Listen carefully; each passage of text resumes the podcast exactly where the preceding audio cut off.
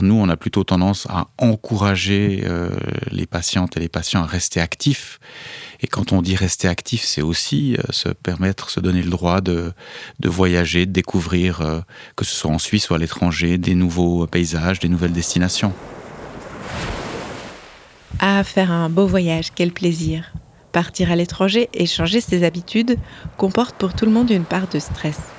Mais pour les personnes souffrant de maladies cardiovasculaires, voyager signifie aussi faire face à toute une série d'incertitudes. C'est pourquoi, dans ce podcast, le temps d'un voyage sonore en quatre épisodes, nous allons parcourir toutes les questions que se posent les membres de la communauté, c'est-à-dire le conseil de patients de la Fondation suisse de cardiologie, et y répondre avec un spécialiste. Bienvenue dans Pulsation, un podcast de la Fondation suisse de cardiologie. Mon nom est Laure Gabu et je vous propose de commencer par nous rendre aux hôpitaux universitaires de Genève, les HUG, pour recueillir les conseils du docteur Philippe Meyer, que je laisse se présenter. Je suis cardiologue, médecin adjoint agrégé ici aux hôpitaux universitaires de Genève et je suis particulièrement investi dans la réadaptation cardiovasculaire mais aussi dans le domaine de l'insuffisance cardiaque. De la préparation à l'arrivée à destination, en passant par les soins médicaux, dans ce podcast, nous passerons en revue toutes les étapes nécessaires à de bonnes vacances.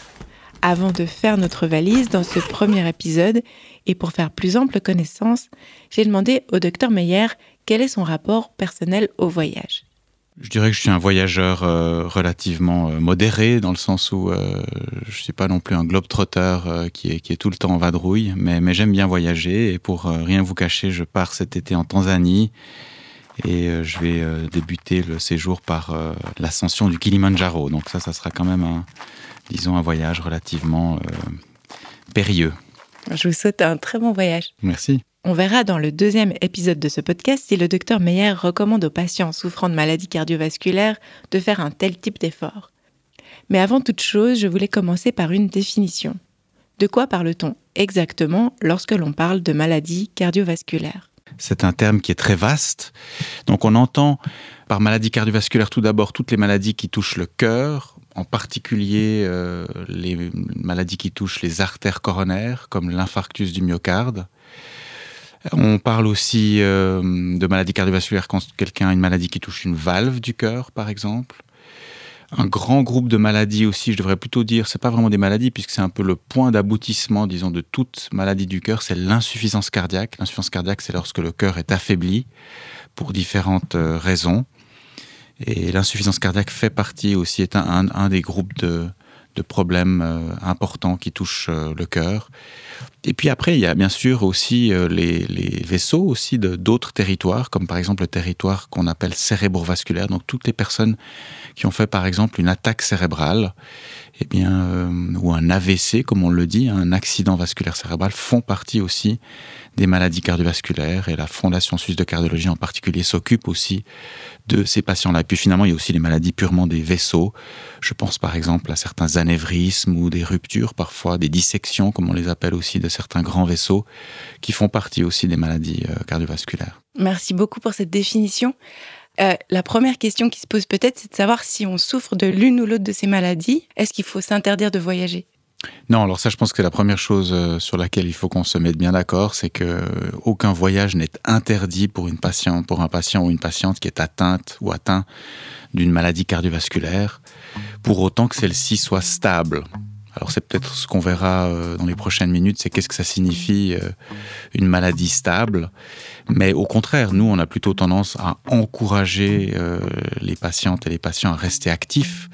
Et quand on dit rester actif, c'est aussi se permettre, se donner le droit de, de voyager, de découvrir, que ce soit en Suisse ou à l'étranger, des nouveaux paysages, des nouvelles destinations. Et c'est effectivement ce qu'on va voir ensemble dans ces quatre épisodes. Mais est-ce qu'il y a quand même des patientes et des patients à qui vous recommandez ou vous déconseillez de voyager Oui, alors effectivement. Euh, en particulier, on parlait d'insuffisance cardiaque tout à l'heure. Un patient insuffisant cardiaque, même s'il est entre guillemets stable, mais qu'il ait une atteinte très sévère, avec une capacité physique très limitée, c'est en principe quelqu'un malheureusement à qui on va recommander de ne pas voyager parce que ça présentera trop de risques que le patient se retrouve dans une situation euh, difficile à l'étranger. Donc, euh, mais ça reste, je dirais, une petite minorité de patients. Et si on prépare un voyage, combien de temps avant le départ, est-ce qu'il est recommandé, si on souffre justement d'une maladie cardiovasculaire, de venir consulter un spécialiste et d'en discuter avec lui? Je dirais que, par exemple, trois mois, me paraîtrait un bon laps de temps pour laisser le temps aux spécialistes de discuter avec le patient ou la patiente et, le guider un peu sur les démarches à entreprendre. On peut imaginer qu'il y ait euh, des vaccinations, euh, par exemple, aussi à, préparer, des assurances aussi éventuellement à contracter. Donc euh, je pense que trois mois pour un voyage assez important, hein. bien entendu on ne parle pas d'une courte excursion, mais un voyage assez important, trois mois me paraît vraiment un bon laps de temps. Donc pour toute personne qui se rendra en Tanzanie comme vous. Par exemple. Dans tous les cas, parlez de votre voyage avec votre médecin de famille, votre cardiologue ou votre neurologue. Que ce soit trois mois à l'avance pour les grands voyages ou en tout cas deux à trois semaines avant pour les déplacements plus simples, afin que celle-ci ou celui-ci puisse vous confirmer votre capacité à voyager. Il est maintenant temps de faire notre valise et voici la première recommandation du docteur Meyer. Quand on va en voyage, eh bien, euh, on n'a pas notre petite trousse médicale euh, qu'on a à la maison en général. Donc il y a des petites choses toutes bêtes. Si on se coupe, euh, il faut quand même avoir du désinfectant. Il faut quand même pouvoir mettre un, petit pansement. il faut avoir une petite trousse médicale de base. Aussi, je parle de médicaments antidouleurs, par exemple, typiquement le paracétamol hein, pour la plupart de nos patients avec une maladie cardiovasculaire, on ne recommande pas les anti, ce qu'on appelle les anti-inflammatoires euh, stéroïdiens, donc c'est plutôt le paracétamol qu'on recommandera. Donc une petite trousse médicale de base euh, me paraît quand même euh, très utile, encore une fois, pour voyager plus sereinement. Très bien. Alors, au moment où les personnes font leur valise, il y a une première question en fait, de la communauté qui est de savoir est-ce qu'il est utile d'emporter son dossier médical avec soi? Lors d'un voyage Effectivement, il y a certains patients qu'on aimerait euh, voir prendre euh, leur dossier médical avec. C'est plus prudent, comme ça on a une idée très précise des, antécédents. Et ça sera beaucoup plus facile pour une personne qui devrait éventuellement intervenir sur place d'agir correctement. Et quelles sont ces patientes, ces patients? Les patients qui ont une atteinte euh, plus significative. Et vous avez mentionné tout à l'heure l'assurance. Qu'est-ce qu'il faut vérifier exactement? Il faut avoir une assurance internationale. C'est-à-dire qu'il faut vraiment être sûr qu'on euh, a une assurance qui va prendre en charge les coûts en cas d'urgence sur place et un éventuel rapatriement. Donc si on résume au minimum en termes de rapports médicaux, médicaments, quel est le minimum à emporter avec soi? Alors le strict minimum, c'est surtout la liste des médicaments. Tout patient doit avoir sa liste de médicaments et une bonne liste, j'entends par bonne liste, une liste qui indique précisément non seulement le nom de marque du médicament, mais aussi la substance contenue dans le médicament. Ça, c'est très important, parce que je pense que la plupart des auditeurs le savent, mais un médicament n'a pas forcément le même nom en Suisse qu'en France.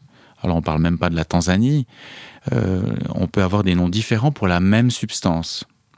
Donc ça peut euh, engendrer une certaine confusion. Donc il faut toujours avoir euh, une liste des médicaments qui est précise. Donc le nom de marque, le nom de la substance, le dosage bien entendu, et puis le, nombre de comprimés et le moment auquel euh, le comprimé est pris par le patient.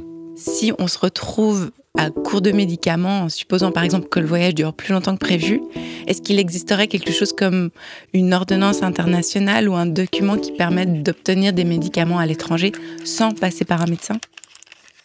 Alors à ma connaissance, non. Tout d'abord, il faut bien entendu euh, prendre suffisamment de médicaments avec, plus que la durée du séjour. On ne sait jamais. Tout à coup, le vol retour est annulé et on se retrouve euh, une semaine de plus sur place, il faut avoir des réserves. Donc prendre largement suffisamment de médicaments avec, et puis les prendre surtout avec soi dans la cabine et non pas dans la soute, parce que si par malheur vos bagages se perdent, vous vous retrouvez de nouveau à court de médicaments, ce qui peut être extrêmement euh, délicat pour, euh, pour certains patients. Donc les prendre avec soi et vraiment en suffisance, voire même en excès, je dirais. Maintenant, si au pire, on se retrouve sur place euh, à court de médicaments, il y aura toujours possibilité de prendre contact avec son médecin euh, en Suisse et un médecin à l'étranger pour qu'il convienne euh, d'une ordonnance qui sera faite sur place dans le pays et qu'on puisse ensuite se fournir en médicaments. Merci docteur Meyer pour ce premier épisode. Donc faire sa valise, bien se préparer. Dans le prochain épisode, on parlera de ce qu'est une bonne destination. Est-ce qu'ici vous avez une première recommandation? Ben, Une bonne destination, c'est une destination où on évite les conditions climatiques extrêmes et les altitudes extrêmes. Merci beaucoup, on y reviendra. C'était le premier épisode de Pulsation un podcast de conseils de voyage en quatre étapes de la Fondation suisse de cardiologie. Pour plus d'informations, rendez-vous sur swissheart.ch où vous trouverez de nombreux conseils et notamment la brochure intitulée Pour voyager le cœur léger. Ce podcast est réalisé par moi-même, Laure Gabu, d'Audio Sensible, et produit par Podcast Mide. À bientôt!